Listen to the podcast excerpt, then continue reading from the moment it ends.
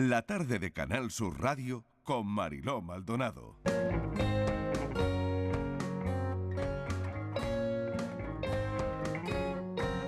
¿Ser honesto es engañarse a uno mismo? ¿Hasta qué punto uno puede contar la verdad y nada más que la verdad? ¿Se puede decir hasta la última palabra y llegar hasta las últimas consecuencias cuando lo que vas a contar puede implicar a terceras personas? Todas estas dudas me asaltan cuando decido adentrarme en asuntos que me producen una gran aflicción. No quiero dar protagonismo a quienes me la provocan. No quiero ajustar cuentas ni convertir este libro en una retaíla de reproches y quejas. Cuando leí la autobiografía de Morrissey, sentí cierta lástima de que su rencor respecto a algunos episodios de su carrera empañara una historia única y excepcional. Sí, todos hemos tenido nuestros más y nuestros menos, y acertadamente o no, hemos intentado que nuestra razón y nuestras convicciones prevalecieran por encima de la de los demás. Pero uno se pregunta a veces si el mal y la mala intención anidan innatas en el corazón de algunos sujetos. Una cosa es hacer daño sin querer y otra es hacerlo intencionadamente. No puedo pasar de puntillas por episodios que no dejan de sangrar. Hablo con Joel López y me dice que lo deje estar. Me gusta lo que casi me susurra con su cariñoso acento gallego. Sus dulces palabras sanadoras las interpreto a mi manera, como si un niño negara la existencia de los fantasmas que le acechan en la noche y los ahuyentara espetándoles a la cara, Desapareced, marchaos de aquí, no creo en vosotros. Es una posibilidad. Tal vez así se esfumen. No en vano viven en nosotros. Que la vida te dé todo lo que merezcas. Que recojas un día lo que sembraste ayer y al menos por un instante se haga justicia en el mundo. Es así como empieza, ya lo anunciábamos a las 3 de la tarde, lo que acaban de oír, canción de amor definitiva de Jorge Martí, La vida como un disco, tiene dos caras. Jorge Martí es el líder, cantante vocalista de una de las bandas más importantes del indie español, La Habitación Roja. Pero su vida, pues como todo en la vida, tiene una cara A y una cara B y nos lo ha hecho saber con su libro Canción de Amor Definitiva.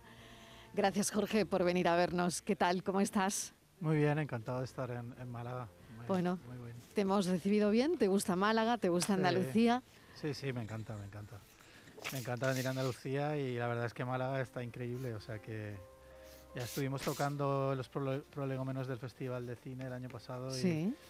Y bueno, disfrutamos un montón y, y- y nada, cuando me dijeron que, te- que- que iba a venir, pues pensé, ah, jolín, estupendo. muy bien. Contento, ¿no? Sí, sí, me encanta. Además, he de decir que, que llevo, llevaba dos meses y pico en Noruega y, y creo que he visto el sol como uno o dos días Claro, en dos tienes que meses. y utilizar claro, gafas, yo creo, ¿no? Cuando vienes Sí, bueno, aquí, cuando te puedes bueno, hacer pero- daño en los ojos. Pero ver las palmeras, el mar, es como... el madre color, mía. la luz, ¿no? Sí, sí, increíble. Es increíble, la verdad. sí. Es cierto. Bueno, háblanos de, háblanos de tu vida, de esa cara A y esa cara B que tiene la vida, porque bueno, lo contábamos, ¿no? Contábamos al principio, pues que la mitad del año estás subido a un escenario, o bueno, o cuando no estás, estás en molde, Sí. en una pequeña localidad de los fiordos noruegos que debe ser maravillosa, en la que has ejercido como enfermero en un centro para pacientes de Alzheimer y de demencia, para sufragar de alguna manera también ¿no? todos los gastos de, de la enfermedad de, de tu mujer, que de repente debuta con una enfermedad, creo que una enfermedad poca conocida o rara, pero que esto aparece en vuestra, en vuestra vida como un, como un mazazo, ¿no? Eh, sí, bueno, esto ocurrió en el año 2009. eh, eh, mi mujer tiene encefaliomelitis miálgica, síndrome de- más comúnmente conocida como síndrome de fatiga crónica. No es que sea una enfermedad muy, muy desconocida, lo que, lo que sí que es que se sabe poco de ella, no hay una prueba diagnóstica eh, concluyente, entonces el, el- el diagnóstico se hace por, por, por, eh, digamos, tienes que cumplir una serie de requisitos, una serie de síntomas durante seis meses, ¿no?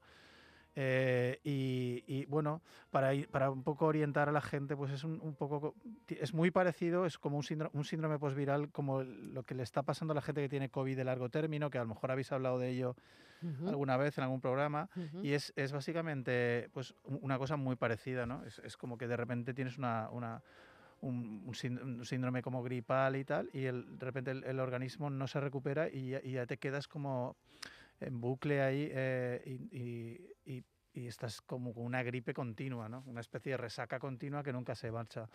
Entonces, pues bueno, esto cuando aconteció en nuestra vida, pues bueno, hemos, hemos hecho, hemos, hemos llamado un montón de puertas, hemos intentado un montón de cosas y hubo un momento en el cual, pues yo me puse a me puse a trabajar porque decidimos probar un, tratamiento que era mucho dinero eh, al año y, y, y, bueno, lo probamos y entonces pues yo obviamente vivir en Noruega, eh, trabajar de músico en España, todos los viajes, no, no, no, realmente no daba. Entonces me puse a trabajar en un centro para pacientes con Alzheimer y, y la verdad es que, que, bueno, que claro, fue un, eh, ha sido una vida, esto ha sido durante cuatro años, ahora no lo estoy haciendo, pero claro, fue un contraste muy grande porque de repente, pues bueno, yo llevaba toda la vida intentando dedicarme a la música y de repente pues eh, tienes que volver a reciclarte y tal y, y bueno, todo lo que conlleva, ¿no? El hecho de vivir eh, una parte de tu vida en España con una vida más bien, no diría que glamurosa, pero, pero una vida pues eh,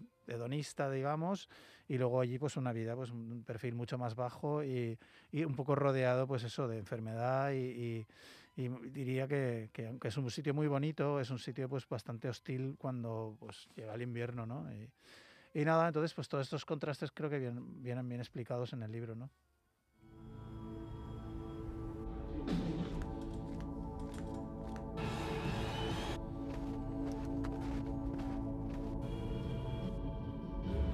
No, la verdad es que no sé.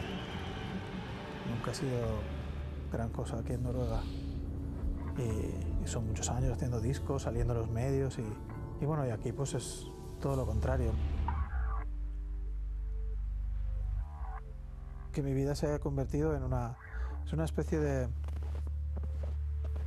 de montaña rusa, porque de repente te vas a tocar a España y todo es diversión, hedonismo, disfrutar de la vida, eh, cantar para la gente, la gente feliz, viajar, comer, eh, pasártelo bien, estar con tus amigos, cantar tus canciones, emocionarte y tal.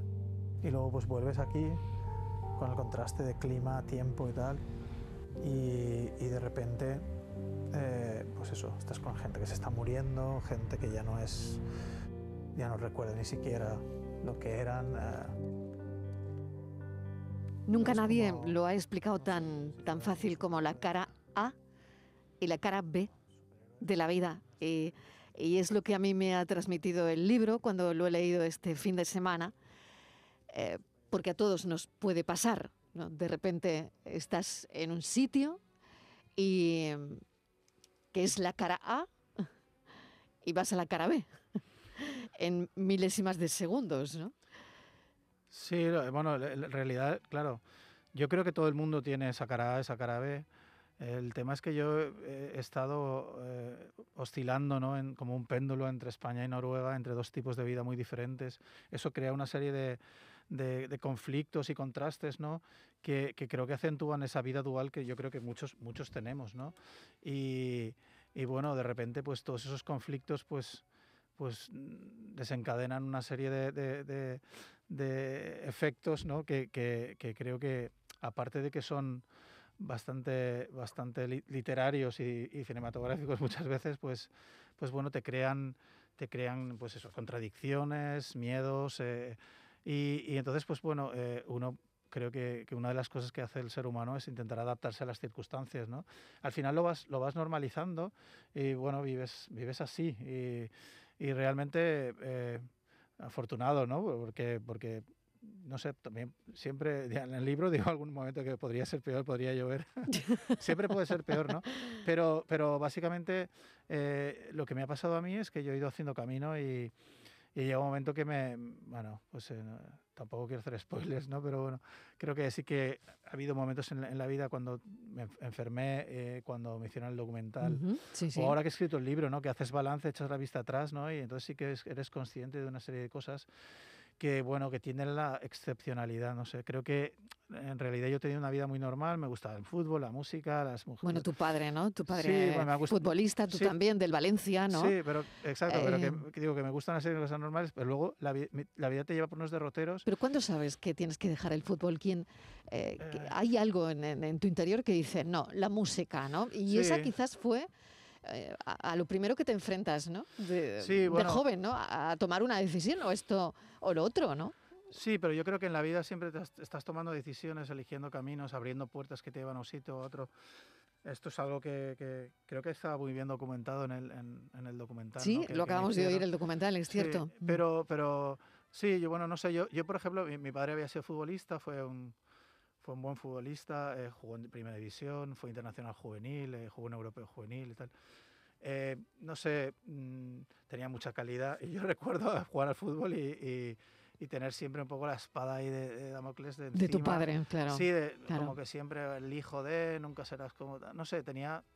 Y creo que en la música eh, eh, encontré un, un lugar, un camino propio en el cual me sentía eh, realmente yo mismo y, y creo que, que, no sé, es como que encuentras la horma de tu zapato, ¿no? Muchas veces eh, eh, una de las cosas que, que, más bonitas de, vivir eh, muchas veces es, el- encontrarle sentido a esa misma vida y el sentido lo encuentras cuando, cuando pues yo, yo lo encontré básicamente eh, cuando descubrí la música, que podía ser músico, que podía transformar mis emociones en canciones, que esas canciones podían llegar al corazón de la gente y, y ser la banda sonora de sus vidas. Y, y de repente, pues, pues bueno, sentí una, una, una gran, una gran paz, ¿no? Pero bueno, la vida como va dando muchas vueltas, creo que, que ser músico también es una, o, o escritor o contar tus movidas, al final eh, eh, pues tienes una gran exposición, ¿no? Y, y, y al final, pues eh, eh, no sé de dónde viene esa habilidad, pero, pero creo que, que la capacidad de observar el mundo, lo que te rodea y, y luego sacar eso a la luz en tus canciones, pues eh, también te hace un poco a, a veces eh, blanco ¿no? de- de- de tristezas y, y penas. ¿no?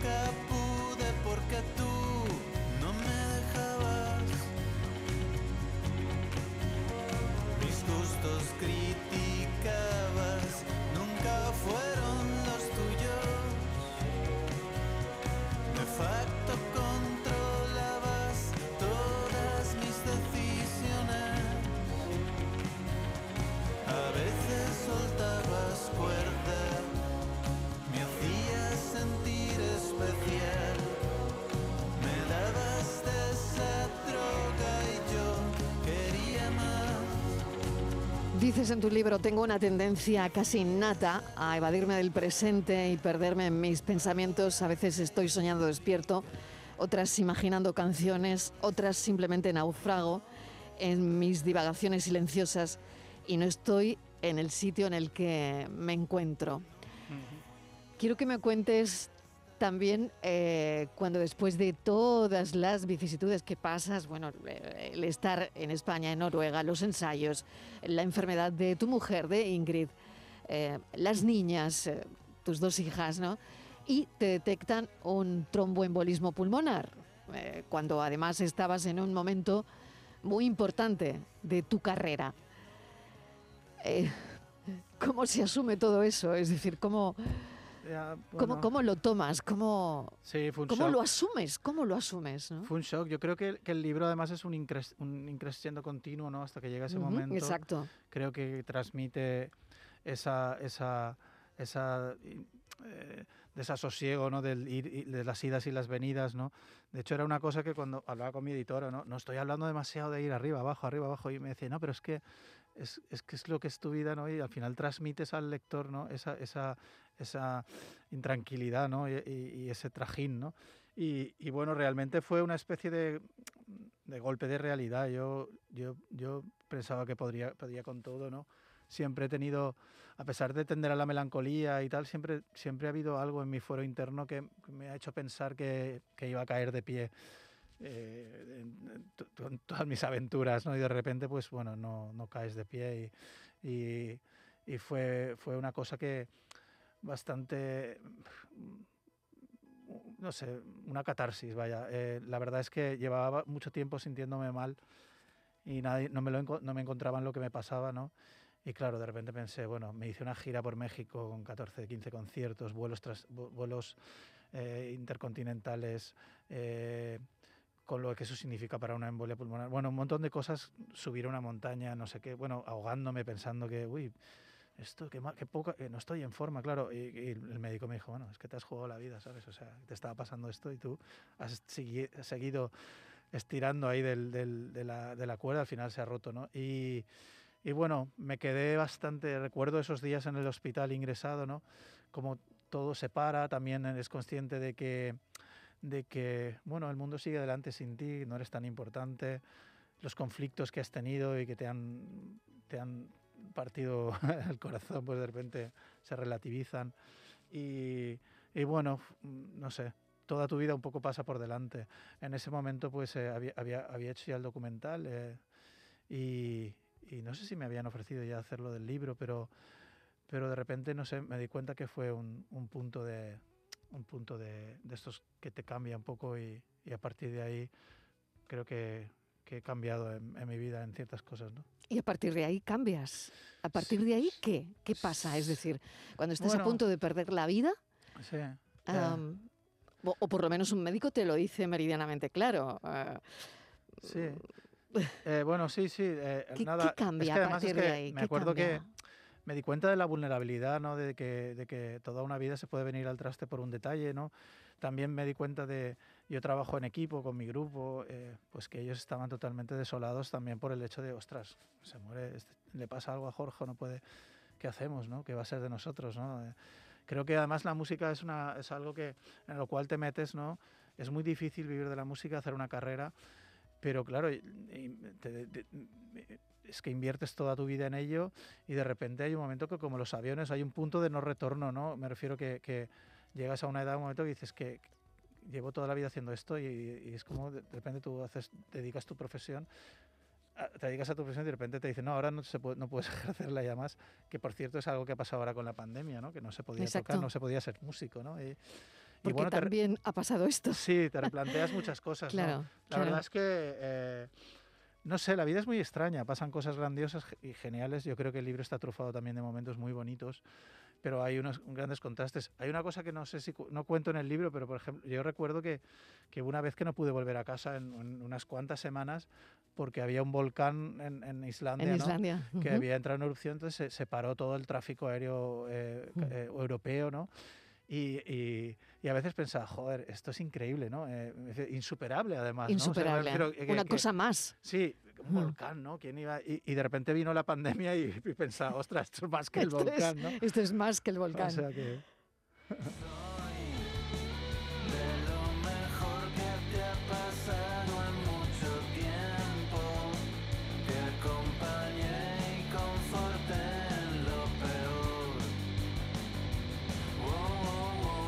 tenemos una tertulia millennial. Jorge, te voy a presentar a la gente que viene. Aurora Macías, ¿qué tal Aurora? Hola Aurora. Tenemos también a Miguel Ángel Sastre, lo intento con Miguel Ángel. Hola, Miguel Hola ¿qué tal? Buenas tardes. Hola, bienvenido. Javier Soto, que también debe estar por ahí. Javier, ¿qué tal? Muy buena. Hola Javier. ¿Y Aurora? ¿Está por ahí Aurora? Ahora me parece que sí, ¿me escuchan? ¿no? Ahora perfectamente. bueno, estamos charlando con Jorge Martí. No sé si habéis seguido parte de la conversación. Sí. Pero sí. bueno, eh, aquí lo tenéis. Eh, cualquier pregunta que, que, tengáis en mente, pues nada, la podéis lanzar. Es inimaginable, ¿no? Lo que hay detrás de una vida, la, la cara no, no, te la esperas en la cara ¿no? O sea, la parte invisible parece que... Yo que te quería preguntar, Jorge, eh, porque va, conforme vas contando y conforme vas hablando, cada vez parece que te ocurre algo más y algo más y algo más, y parece que todo se va sumando. Yo hace nada, hace un par de días, escuchaba a Nati Peluso diciendo que ella se había comprometido consigo misma a intentar no llevar piloto automático, porque hay momentos en los que descubre que, que, ha estado en ese rol y, y, que no ha aprovechado bien sus decisiones. Con todas las cosas que te han pasado, eh, ¿cuánto porcentaje crees que ha habido de piloto automático y cuánto porcentaje crees que, que de verdad has, has, pilotado en la situación y has decidido, no? Eh, bueno, no sé si habéis visto una película que os voy a recomendar, que es Los amantes del círculo polar de Julio sí, Méndez, mm. eh, que la tenéis que ver, mm. que habla un poco de las casualidades de la vida y cómo las... Mm. Cómo, cómo, eh, como la, en la vida eh, hay ciertos momentos pues que te llevan irremediablemente hacia, hacia conocer a las personas más importantes de tu vida o hacia los, los peores mom momentos. ¿no? Eh, quiero decir que en ese sentido yo creo que no somos, no controlamos totalmente nuestras vidas. Eso dota a, a estas de, de, de, de que haya un, un, efecto ahí sorpresa siempre eh, y, lo haga más emocionante, pero a la vez, pues claro, también entra el vértigo, el miedo, ¿no? De, saber que no, no, no, puedes controlarlo todo. Y en ese sentido, no sé, a mí hay gente que a veces me dice, joder, menuda vida, todo lo que has hecho, tal. Y, y realmente yo lo único que he hecho que no le es, es, es vivir, no sé. Eh, creo que, que, todas las que vidas. Que no es poco final, en tu caso, ¿eh? Sí, pero me refiero que todas las vidas son, son un poco azarosas también si, las, si te paras mm. a pensar. Obviamente, hago una reflexión en el libro, ¿no? En la, en la, en la que, en la que digo que no me gusta volar. Eh, y tengo que coger siempre aviones, no sé, y, y que me, a veces desearía estar en casa con mi mando de la televisión y una cerveza y no tener que ir a ningún sitio, pero sin embargo, pues la vida te lleva a moverte y a hacer cosas y, y cuando te, hay movimiento, haces cosas, pues eso provoca cambios en el mundo, ¿no? Es como esta teoría de la mariposa, una mariposa mm, letea sí, una parte sí, del mundo y exacto. en el otro se, se, se uh -huh. desarrolla pues, un, un, un maremoto, ¿no? Pues, pues bueno, esto es un poco así. Miguel Ángel, no sé si tienes alguna pregunta tú para Jorge. Sí, a mí me, me, gustaría preguntarle a Jorge, que él ha estado hablando de un poco su vida en España, su vida en Noruega, y me gustaría preguntarle si el lugar en el que vives influye de alguna manera en esa cara o en esa cara B de la vida. Es decir, si uh -huh. te potencia más que tengas tu cara y lo bueno de la vida más desarrollado, o por el contrario, el estar en un sitio en el que no estás a gusto, pues te potencia mucho más esa cara B. Sí. Bueno, yo no es que no esté a gusto en Noruega, pero sí que es cierto que es un sitio, pues, el hecho de que mi mujer, pues, tenga una enfermedad que la hace, pues, estar más bien recluida en casa, que no, que no tiene una vida social, pues, pues prácticamente, pues, o la que tiene es muy escasa, pues hace, hace que, claro, que se exacerbe mucho, ¿no? Eh, pues el sentimiento de melancolía al cual yo tiendo ya de por sí en mi personalidad. Y claro, imagínate si ahora has estado dos meses y pico, has visto el sol un par de veces, no para de nevar, eh, no ves a mucha gente, vives en un sitio bastante aislado, pequeño. El invierno prácticamente son seis meses, no sé. Entonces, pues, pues obviamente eso me ha desarrollado pues esa, me, eh, esa melancolía en la que yo pues ya, ya llevo un poco innata la mochila, pues ha hecho que, que sí, me ha influido mucho, claro, me ha influido en la música, me ha influido en las canciones que escribo, escribe sobre, sobre el entorno que te rodea, etcétera, ¿no? Luego también soy ah. una persona muy vitalista, por el contrario, y, y por, por, ejemplo, no sé, eh, ahora llevo, llevo cuatro o cinco días en España, ha, ha, estado haciendo buen tiempo, he estado viendo amigos, eh, no sé, he hecho cosas pues como ver el otro día los Goya con unos amigos, ¿no? Sí, eh, sí. Eh, presentar li el libro. Claro. Hoy me he tomado una caña y un pescadito ahí, pescadito frito, no sé qué. Bueno. Y luego di un paseo y tal, y de repente, claro, er, se te olvidan las penas, ¿no? O sea, me refiero que, que en ese sentido, pues, pues eh, a veces me pregunto, ¿no? Que si viviera en un sitio ahí para, eh, en el que hiciera el que pudiera de, desarrollar toda esa buena vida todo el rato, si seguiría tendiendo la melancolía en mis canciones. Es difícil de saber. Claro, qué interesante esa reflexión. Javier, ¿qué se te ocurre? A ver. Me, ha encantado la entrevista, Marilo, porque soy fan desde hace un montón de años, que aprovecho para decirse lo que me hace una ilusión tremenda hablar contigo.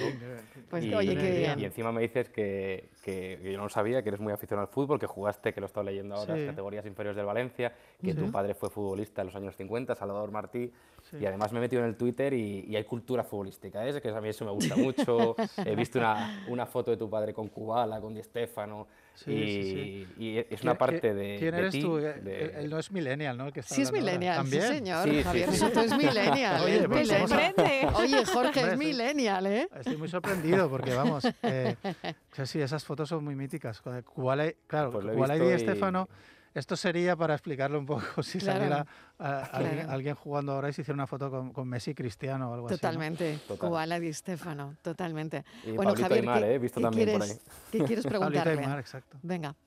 Eh, bueno, pues siguiendo con el tema del fútbol, pues mira, si ves al, al Valencia a la final de Copa o no. Aprovecha, ¿eh? Para la pronóstica Ah, qué bueno. Sí, sí, qué o bueno, sea, sí, sí que lo veo, eh, sí que lo veo, aunque creo que va a costar mucho. Creo que el partido este va a ser, buf, a cara de perro. El otro día en, en Bilbao uf, saltaron chispas. Hay mucha tensión, se está caldeando el ambiente mucho. No sé lo que, Sí. no sé lo que va a pasar. Yo creo que va a ser, va a ser un 50-50 ahí y uf, va a ser complicado. Y, y no sé, creo que el que pase o no sé, va el que no pase va a odiar al- al otro por una temporada larga. Creo que eso se va a quedar ahí enquistado, desgraciadamente. Oye, tenemos aquí, me quedo sin tiempo porque el programa acaba a las seis, si no yo estaría pues como que una hora más casi con vosotros, ¿no? Con, me parece una combinación perfecta Jorge Martí y los millennials, ¿no? Pero me quedo sin tiempo, gracias Aurora. El lunes más teníamos que hablar de los Goya, pero bueno, ya será La otro semana año. que viene. O la semana que viene, quién sabe, Sí, si a colea. largo.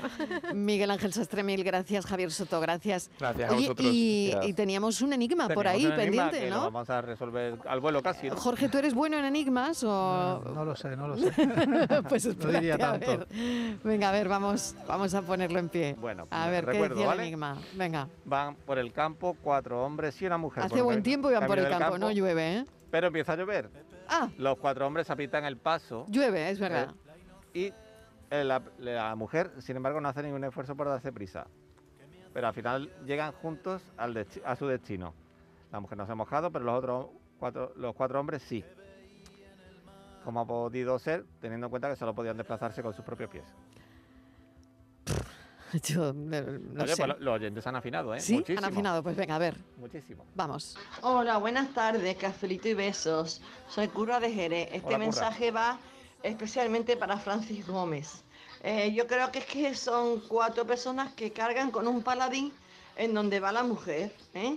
Como por ejemplo, es que creo que es un paladín, no estoy segura de que sea el nombre, pero es una, recuerdo una imagen de la película de Cleopatra y Marco Antonio, que quiero recordar que eran eso, dos hombres delante, dos hombres detrás, con cuatro pelos la- cuatro palos en paralela y encima pues un- como una casetita de terciopelo Exacto. o algo así, que era con un techito Un y allí dentro iba Cleopatra, Palanquín con litera. ¿vale? Un besote. Bueno, entonces, Pues creo que, no sé cómo se llama, creo que es una parrilla, ¿no? Y los de adelante llegarán antes que los de atrás. Bueno, ¿no? pero llega más o menos a la vez, sí. Eh, bueno, no, una parrilla porque no la estamos haciendo la parrilla, pero en efecto, como ha dicho Curra perfectamente, Marco Antonio y Cleopatra, va Cleopatra dentro de lo que es la litera o palanquín que se llamaba también y va con sus porteadores que la llevan, por eso no- ella no se moja. muy bien, pues ese era el resultado del enigma. Aunque hay oyentes que deberían conocer este acertijo con la otra versión, pero yo lo he modificado, cuidado que a veces Sí, lo hago, ¿eh? Exacto, cuidado con eso. Francis Gómez, mil gracias. Gracias. Y Jorge Martín, mil gracias por habernos acompañado esta tarde. Espero que Placer. sigas disfrutando de Málaga, de Andalucía. Seguro. Y, y no, no- no sé qué decirte, la verdad. Eh, has estado tomando notas. ¿Qué apuntas? No, no, Me tienes a- intrigada. No, apunto. eh, ¿Qué a- cosas a, a veces me disperso y has visto, hablo mucho y me disperso, que, que eso también lo cuento en el libro. Y de repente, pues apl- he- he hablado, he, pu- he apuntado aquí trabajo de campo, conflicto, contrastes, vida dual, control, las malas decisiones. Las malas decisiones que a veces nos llevan a, a sitios también inesperados y al comienzo de, de- de nuevas aventuras, ¿no? Está claro, Sí. está claro. Mil, mil gracias por habernos acompañado. Un beso, Jorge, cuídate mucho. Vale, gracias. Adiós. Igualmente, Un beso a Ingrid.